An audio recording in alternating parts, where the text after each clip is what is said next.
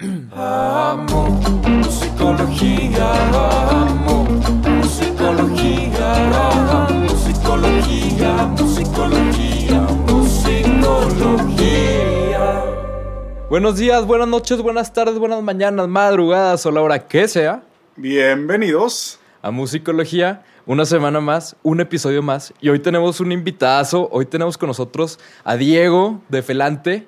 Diego es cantante, compositor, artista, fashion icon, ¿por qué no? Pelo rosa no cualquiera, claro, güey. Gracias. si se lo propone, si me lo propongo, puedo ser hasta presidente. Eso. Todo, todo, si Cuau puede, güey, cualquiera. Exactamente. Cualquiera puede, Exactamente. Ese güey más que gobernador es esperanza de que no se requiere, no, no se requiere de Ajá. mucho para llegar a algo. No se requiere conocimiento. Sí, sí, sí. Básicamente, porque para el fútbol, Sí. güey, eso sí se le daba bastante bien, ¿eh? Sí, sí, sí. Pero bueno, para estar hoy... feo. Sí. Ah, bueno, y ahí sí se sacaba 100, güey. Sí, sí tenía... Pero, ah, pero ¿quién le quita a Galilea Montijo, güey? Ya vamos a hablar de chismes de tele, güey. Yo te los manejo, ¿eh? Entonces estamos en Ventaneando, casi. Ajá, ajá, así se llama el podcast nuevo. ¿no? Sí, Ventaneando, pero como ya estaba copyrighteado, le vamos a poner puerteando, güey, o algo así, güey. Todavía no, todavía no sabemos, todavía lo estamos tratando de, de sacar a flote. Pero Me gusta, me gusta. Sí, sí, yo le escucho potencial, güey. Pero hoy vamos a, a platicar de su discografía en general. En específico acaban de sacar el sencillo de Mango. Salió Ajá. hace poquito, ¿no? ¿Qué tiene? Sí, dos meses. Dos meses. Oye, y veía que Mango iba a ser, eh, o sea, bueno, es el primer sencillo del disco que viene, ¿no? El segundo, El segundo sencillo. ¿El primero cuál viene siendo? Sol. Ah, ok, que salió el año pasado. Sí, es que tuvimos ahí un problema de, de como que de delay con las fechas. Ajá. Este, hicimos un cambio ahí de, de eh, equipo, de crew, de todo eso. Sí. Entonces, este, nos atrasamos un poco con, con los, con sacar música, más que con fechas y todo eso, porque pues Ajá. la gira las, la, este, la mantuvimos y todo. Nada más le- los lanzamientos fue lo que como que se pausó. Pero sí, son cinco sencillos del disco Ajá. y este y Sol es el primero, Mango fue el segundo. El- en un mes sale el tercero. Creo que en tres Bien. meses sale el cuarto y por ahí de septiembre, octubre debe, debe estar saliendo el disco. Ah, excelente. Entonces ahí ya cuando salga el disco se anexan todos estos sencillos Se para anexan formar esos el- cinco sencillos con otras cinco nuevas rolas. Ver- Bien, ¿eh? Qué bien. Sí, sí, sí. Oye, y aparte mencionabas ahorita el tour. Digo, ahí humildemente, güey, en South by Southwest, en Austin. Ajá. ¿Cómo? ¿Cómo pasó eso, güey? Pues eso pasa, eh, ok, todo ha pasado eh, porque, o sea, todo lleva a una historia. Que, ¿Cuál es esa historia? Que cuando estábamos morros, este, estudiábamos en una academia muy buena, se llama School of Rock.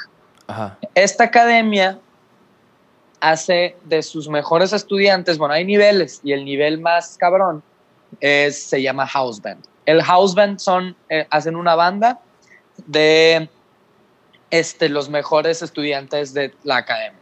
Ujú. Eh, por ejemplo, agarran dos cantantes, dos guitarros, dos eh, bajistas, dos bateristas y así para que haya fluidez en la banda, pero en total ponle tú que máximo pueden ser 10 personas en un house band. Ajá. Eh, ahora, este, nosotros, los efelantes, los cinco, estábamos en School of Rock de jóvenes. Ujú. Antes de graduarnos, hicimos efelante y eh, antes de hacer efelante, fuimos a South by Southwest porque School of Rock es una escuela eh, internacional. Pues School of Rock, eh, eh, las primeras fueron en Estados Unidos. De hecho, los School of Rocks de Estados Unidos tocan en, en Lollapalooza, tocan en, Órale. en este, City Limits, tocan en South by. Y nosotros la primera vez que tocamos en South by Southwest fue en el 2017 con School of Rock. Ok. Ah, ok. Ajá, entonces tocamos en South by con School of Rock y este Eh, porque el programa House Band es un programa muy profesional, o sea, con House Band le abrimos el primer show de solista a Pepe Madero, el cantante de Panda, Ajá. este, tocamos en South by y muchos festivales así padres. Entonces, eh, el programa nos lleva, por ser buenos, nos lleva a Austin. Tocamos en Austin y chingón. Este, ahora, este programa de School of Rock no está dentro del programa South by Southwest. South by Southwest eh, son una cantidad de venues, nada más. Y si, por ejemplo, tú tienes un restaurante, ¿no? Eh, Ujú. Yo tengo un tío que tiene un restaurante en Austin y el restaurante se llama El One Taco. El One Taco no es un venue, este, no es un venue verificado por South by Southwest. Pero mi tío, como sabe que va un chingo de banda, pues pone una batería, y amplificadores y todo y que la gente se suba a tocar. Va. Hay un venue en South by que no estaba verificado, que fue el venue que agarró toda la empresa de School of Rock para que todas sus bandas de School of Rock, la de, fuimos nosotros la única mexicana, la de Monterrey, la de Austin, la de San Antonio, la de Los Ángeles, la de todas, viajan a Austin a tocar en South by. Ahora, eso pasa en el 2017. Nosotros en ese mismo viaje eh, tuvimos una cena y haz de cuenta de los 10, el, el dueño de School of Rock llega y nos dice, oigan, Ujú. vamos a ir a cenar, ¿quién quiere ir? Y de los 10 eh, estudiantes que fuimos a South by Southwest por primera vez, nada más fuimos a cenar 5. Ajá. Y en esa cena fue cuando nos dimos cuenta que queríamos hacer una banda.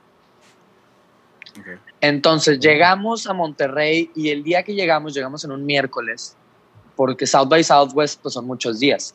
Entonces llegamos en un miércoles a Monterrey y el papá de uno de, de nosotros nos dice, necesito que el, para el viernes, no, para el sábado, eh, saquen 30 canciones porque es la despedida de soltero de mi, del novio de mi hija. Entonces, eh, le dice a, a David, David es el alto, el guitarrista, le dice, Ajá. invita a tus amigos a tocar y saquen eh, canciones para tres horas. Que una hora, ponle tú una hora con tres minutos, o sea, cada- o sea, dividida en tres minutos, pues te da como para diez canciones. Sí. Entonces, este, eh, haz de cuenta que ya, pues nosotros empezamos a sacar las canciones y sacamos esas 30 canciones y nos dimos cuenta, ah, cabrón, pues si pudimos hacer 30 covers de, de bandas que nos gustan un chingo en tres días, pues nos dimos cuenta que había química, ¿no? Entonces empezamos a escribir Ujú. música y, y sale Felante. Al Bien. momento de salir Felante, nosotros salimos con la disquera de School of Rock de Monterrey. School of Rock tiene una- un label chiquito Ajá. que ahí estaba Set, ahí también salió una banda que se llama Serbia, de ahí también Sí. salió una chava que se llama Luisa, que ella también está, ella sigue ahí, y de ahí también salimos nosotros. Cuando salimos ahí, eh, eh, pues empieza a, irnos bien y todo, y luego, o sea, Felan sale en el 2018, y luego al año, el 2019, este, al, nos llega la invitación a South by Southwest, este, a nuestro correo.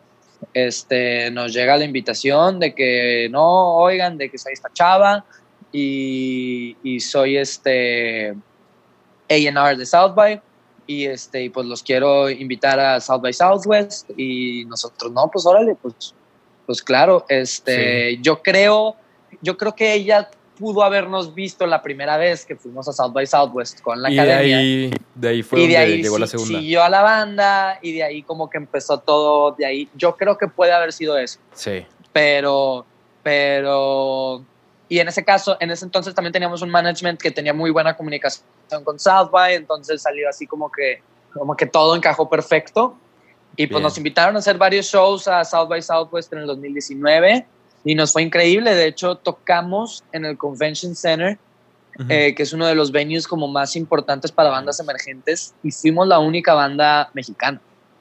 Este, eh, sí, o sea, de, de- y pues va gente de todo el mundo. Había una banda de Brasil, había una banda de Francia, había una banda de Inglaterra. De hecho, tocó una banda que se llama Hearst, este, que es una banda muy, muy, muy famosa. Eh, desgraciadamente, pues Ujú. ahorita ya se encuentran en el cielo. Fallecieron dos semanas después de South by Southwest ah, del 2019 pero, pero nosotros, yo era muy fan de esa banda porque el bajista Pablo es muy fan de esa banda y me dijo, güey, no mames, va a tocar en el mismo venue que nosotros. Entonces, pues nosotros teníamos eh, pase pues para ver a Ajá. todos los artistas que tocaban en South by. Y en South by tocó Billie Eilish, tocó Phineas, tocó muchos artistas, porque pues es un festival muy grande que no precisamente siempre es para bandas emergentes, también es pues es una plataforma de lo grande que ya es, pues es una plataforma que se presta para todo tipo de artista. Sí, claro. Entonces, este, pues así sucedió eh, South by y, y la verdad es que es una de nuestras experiencias más bonitas. Oye, qué chingón, Diego. Y por lo que se ve, güey, les faltan muchos así, ¿eh? O sea, este es el primero de- de, todo lo que eh, viene. Eh, gracias a Dios, pues tenemos seis canciones nada más y nos ha ido muy bien. Este, se puede eh, estar orgulloso del camino que has eh, hecho. Entonces, este, pues nosotros todavía no sacamos ni, ni nuestro primer disco y ya tenemos ese camino. Entonces, estamos muy orgullosos y muy contentos. Oye, Diego, ¿y dirías que de, o sea, hasta ahorita yo por lo que he visto, güey, por, por los méritos que han tenido y todo, güey, han tenido un recibimiento súper chingón con la gente, güey.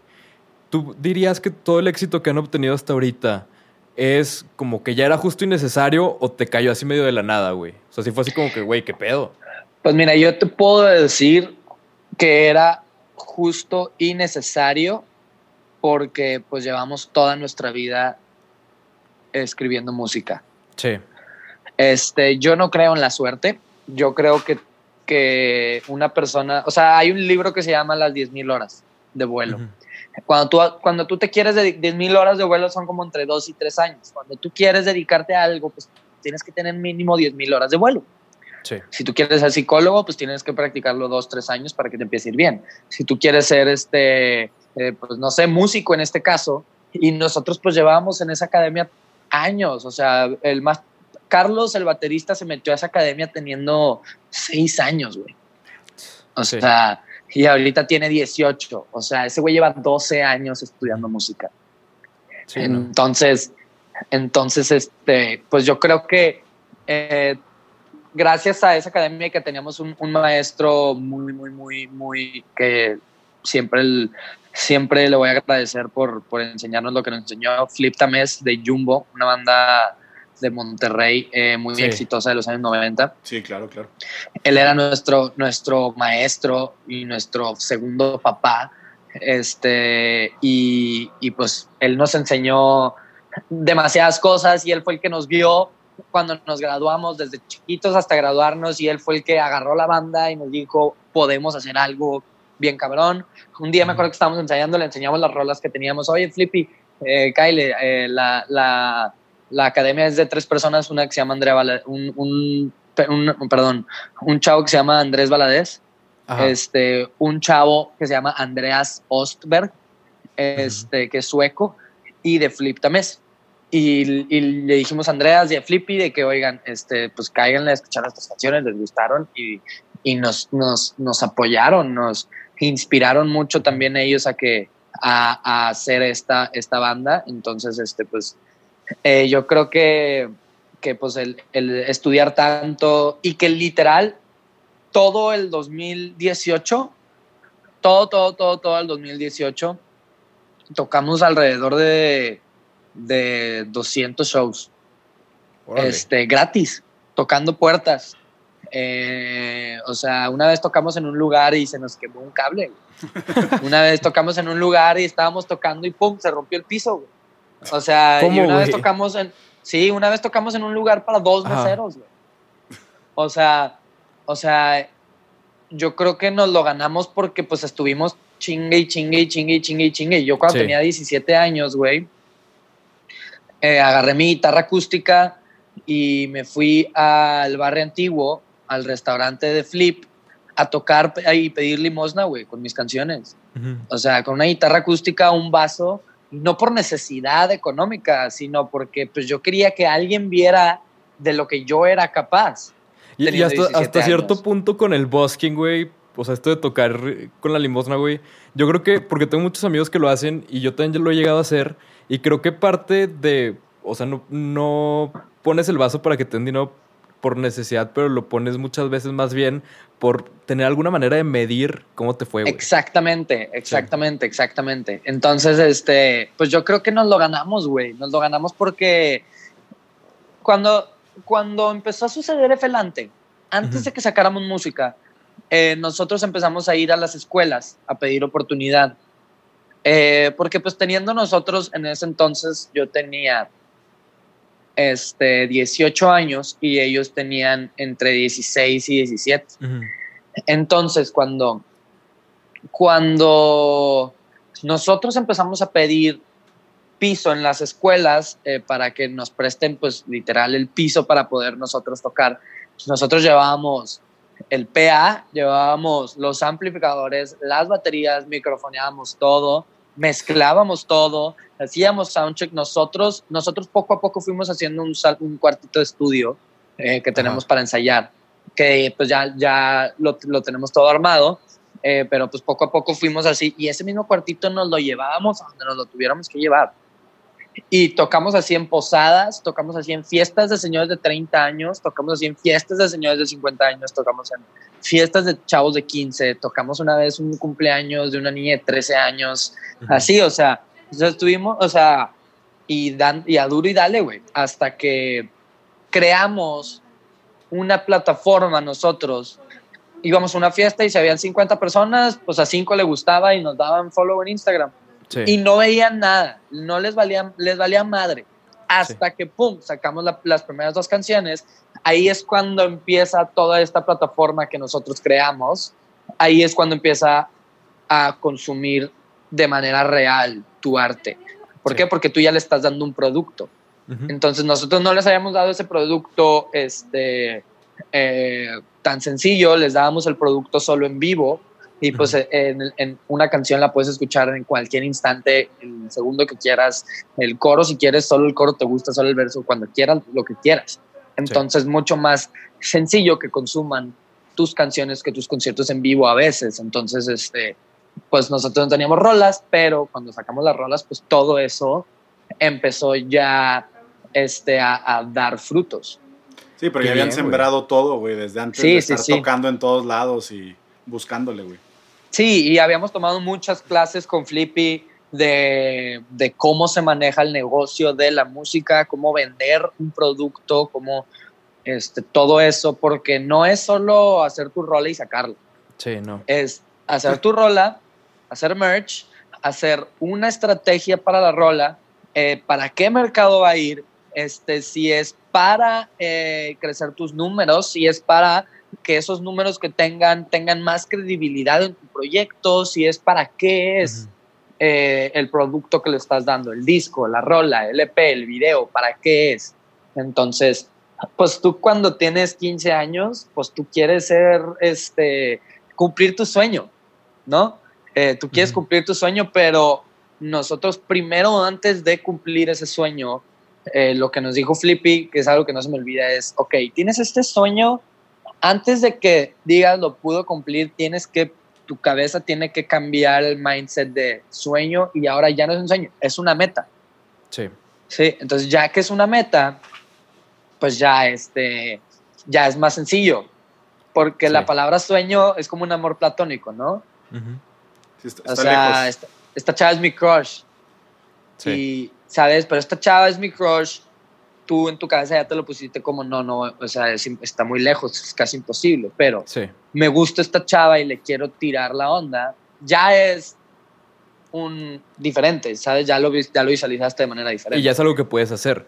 Exactamente. Y Está ya hay que aterrizado la realidad. pasos. Exactamente. Sí, sí.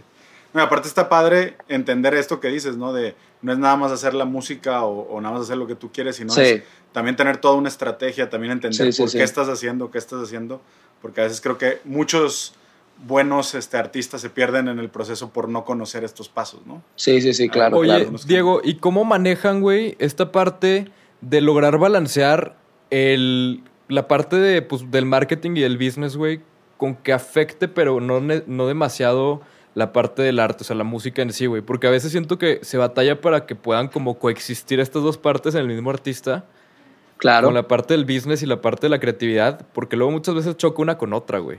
Sí. Entonces, ¿cuál es su proceso, güey, para poder como coexistir estas dos, güey? Nosotros eh, tuvimos eh, también la ventaja de que, de, que de que decidimos desde el día uno involucrar a nuestros papás a nuestro papá, que en nuestra familia, o, o no, o no el papá, sino si hubiera habido una mamá en este caso que hubiera sido el centro de negocios de la familia, pues también. Pero en este caso, en mi familia, por ejemplo, el centro de negocios eh, lo sabe mi papá. Entonces yo por eso involucré a mi papá en el proyecto. Y cada uno así con su respectivo este, jefe de negocios familiar, por así ponerlo. Y, ajá, y este, ellos nos enseñaron a hacer una empresa, cómo manejar una empresa, y nosotros hacemos la parte de la música. ¿Sabes? O sea, yo con mi arte nadie la puede tocar.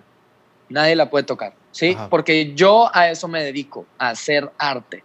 Pero en la parte de empresa, pues yo teniendo 17 años, sin saber qué pedo, cuando empezamos la banda, este, eh, entonces ahí fue cuando, ok, necesito un tutor, necesito un consejero, necesito... Y ahí es cuando entra, eh, entró, entraron los papás, ok, pues mm, primero que nada empieza, ok, ¿te quieres dedicar a esto 100%? Sí, ok, ahí está, eso es un... Ujú. Ahora, papá, ¿me vas a apoyar 100% en mis decisiones con esto? Ok, sí, porque eso es algo súper importante. O sea, Sí. para, para que tú puedas tener éxito en esto, todas las personas, la música es como ir en un barco contra la marea. O sea, la marea te está empujando el barco para atrás, pero pues tú quieres ir para adelante. Y así es. ¿Por qué? Porque cuando estás joven te topas primero con el, el temor parentesco, ¿no? El temor parental, perdón. El Ujú. temor parental de, de- de tus papás, de que, híjole, chingado, es que, es que yo quería que mi hijo fuera abogado, güey. Es que yo quería darle mi empresa a mi hijo. Es que yo quería, este, entonces te empiezas a topar con esas barreritas chiquitas y hasta que, al menos en mi caso, hasta que empezamos nosotros a dar resultados, Ajá. eh, como que School of Rock nos invitó a Estados Unidos, como que con School of Rock pudimos abrir un show en el pabellón M, como que esos resultados ya fue de que, ok, entonces puede existir una posibilidad de que esto sí sea real. Entonces, ya que nosotros empezamos con eso, los papás, ok, va, eh, hay que, ok, si se van a dedicar a esto, ¿cómo hacemos para que esto sea un negocio que les dé para comer a ustedes, a sus hijos y a sus nietos? Ajá. Mínimo, Sí. ¿sabes? O sea, mínimo. Entonces, este, pues toda la parte de negocios, eh, empezamos mucho con cursos, los papás empezaron a, a apoyarnos eh, metiéndonos a cursos de administraciones, de music business, leyendo muchos libros, este, etcétera. Y Ujú. eh, luego llega la parte interesante, que es cuando empieza a llegar todo lo del management, todo lo del booking y todo lo de la disquera. Eh, Ujú. cuando, cuando llega, eh, por- para la gente que, que esté escuchando esto y no lo sepa, son tres cosas diferentes. El booking son los que te hacen tus fechas, o sea, los que te dicen dónde vas a tocar, don- los que cierran tus fechas. Eh, la disquera es la que maneja tu música, o sea, la que distribuye en Spotify, Ujú. en Apple Music, etcétera. Eh, la que vende tus discos, pero pues no venden Ya no. discos, entonces físicos. Eh, y el management es el que maneja tu carrera, el que le pone orden, por así decirlo. ¿Sí? Ajá.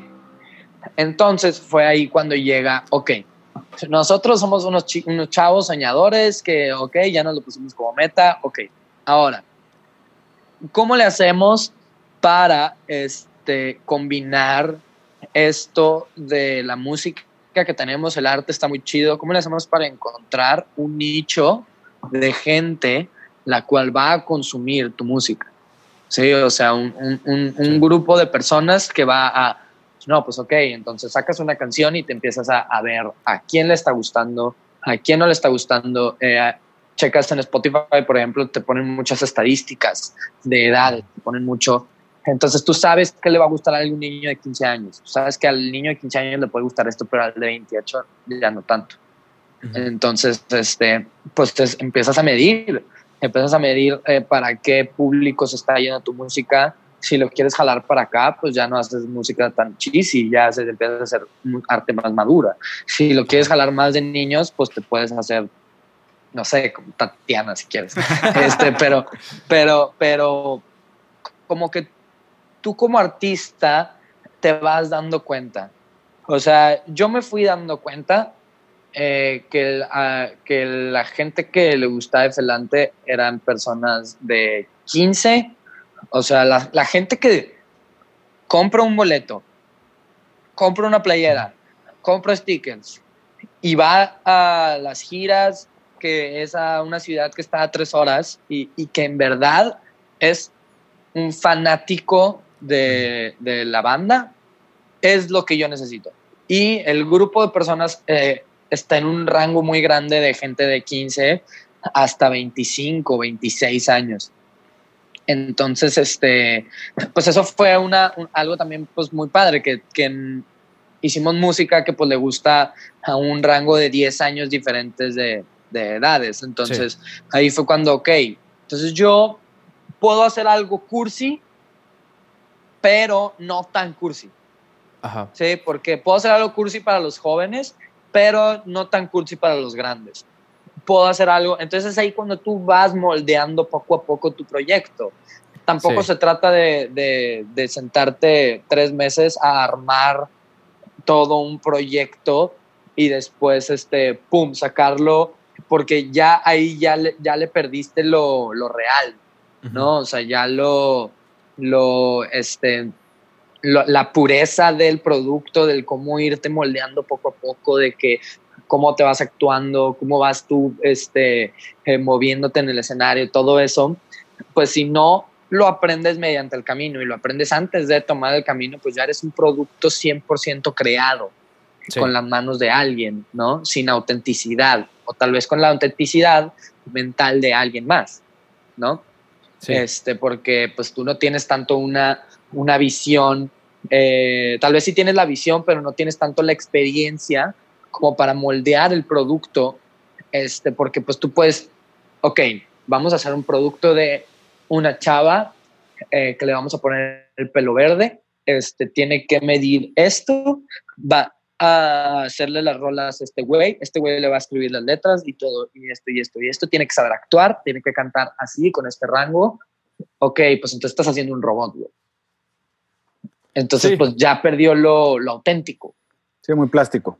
Sí, y esta es la parte que se me, hace bien, se, se me hace bien especial esto, güey, de ustedes, que hayan podido hacer todo este proceso, pero al mismo tiempo como que keep it real, güey. Porque siento que ahí está Sí. muy fácil caminar esta línea intermedia, de no Es perderse. pies en la tierra, pies en la tierra, pero la cabeza en el cielo. O sea, es mantener la cabeza en el cielo y que si hay 10 personas, a esas 10 personas sepan que eres el mejor cantante del mundo. Totalmente. Sí, pero que tal vez tienes que crecer más para que 100 mil lo sepan y no solo 10. ¿Me entiendes? Entonces, este, pues no hay una manera, no hay una lista de cosas que tienes que hacer eh, para que esto funcione, Ajá. pero si lo mantienes 100% real, eh, sí funciona. O sea, sí. o sea, si le- lo estás haciendo con pureza y con amor y sin importar las remuneraciones económicas, ni la fama, ni nada de eso, el dinero y la fama es una repercusión, una de que hagas lo demás consecuencia bien. de tu éxito, exactamente. Sí. Entonces, este, eh, pues, no sé si responde tu pregunta, pero, pero sí. Totalmente, güey. Totalmente. Pues Diego, te agradecemos muchísimo. Lamentablemente ya se nos acabó el tiempo, güey. Creo que nos quedó como para grabar otro episodio más, güey. Pero si no, se, apagan las cámaras literal, güey. Así, gacho. Ah, bueno, Pero- no, pues qué chido, qué chido platicar con ustedes. Pues muchísimas gracias por habernos acompañado, Diego. Esperamos tenerte otra vez por aquí. Los invitamos a todos a escuchar. Efelante. Es de verdad una de mis bandas gracias. favoritas que están saliendo de, de México. Y neta los admiro un chingo, güey, y te admiro un chingo. Muchas gracias, muchas gracias. Este, pues cuando, cuando gusten ir a un concierto de Felante que se acabe esto, pues invitadísimos. Vamos a usar ese ticket, güey. Sí lo vamos a usar. Sí, vas a ver que sí. y cualquier cosa, pues aquí estamos. Este, esto se trata de usar tu plataforma para hacer un cambio positivo e inspirar a los demás. Entonces, este, pues sí. Venga. Excelente. Muchísimas gracias, Diego. Gracias. Nos vemos. Nos vemos.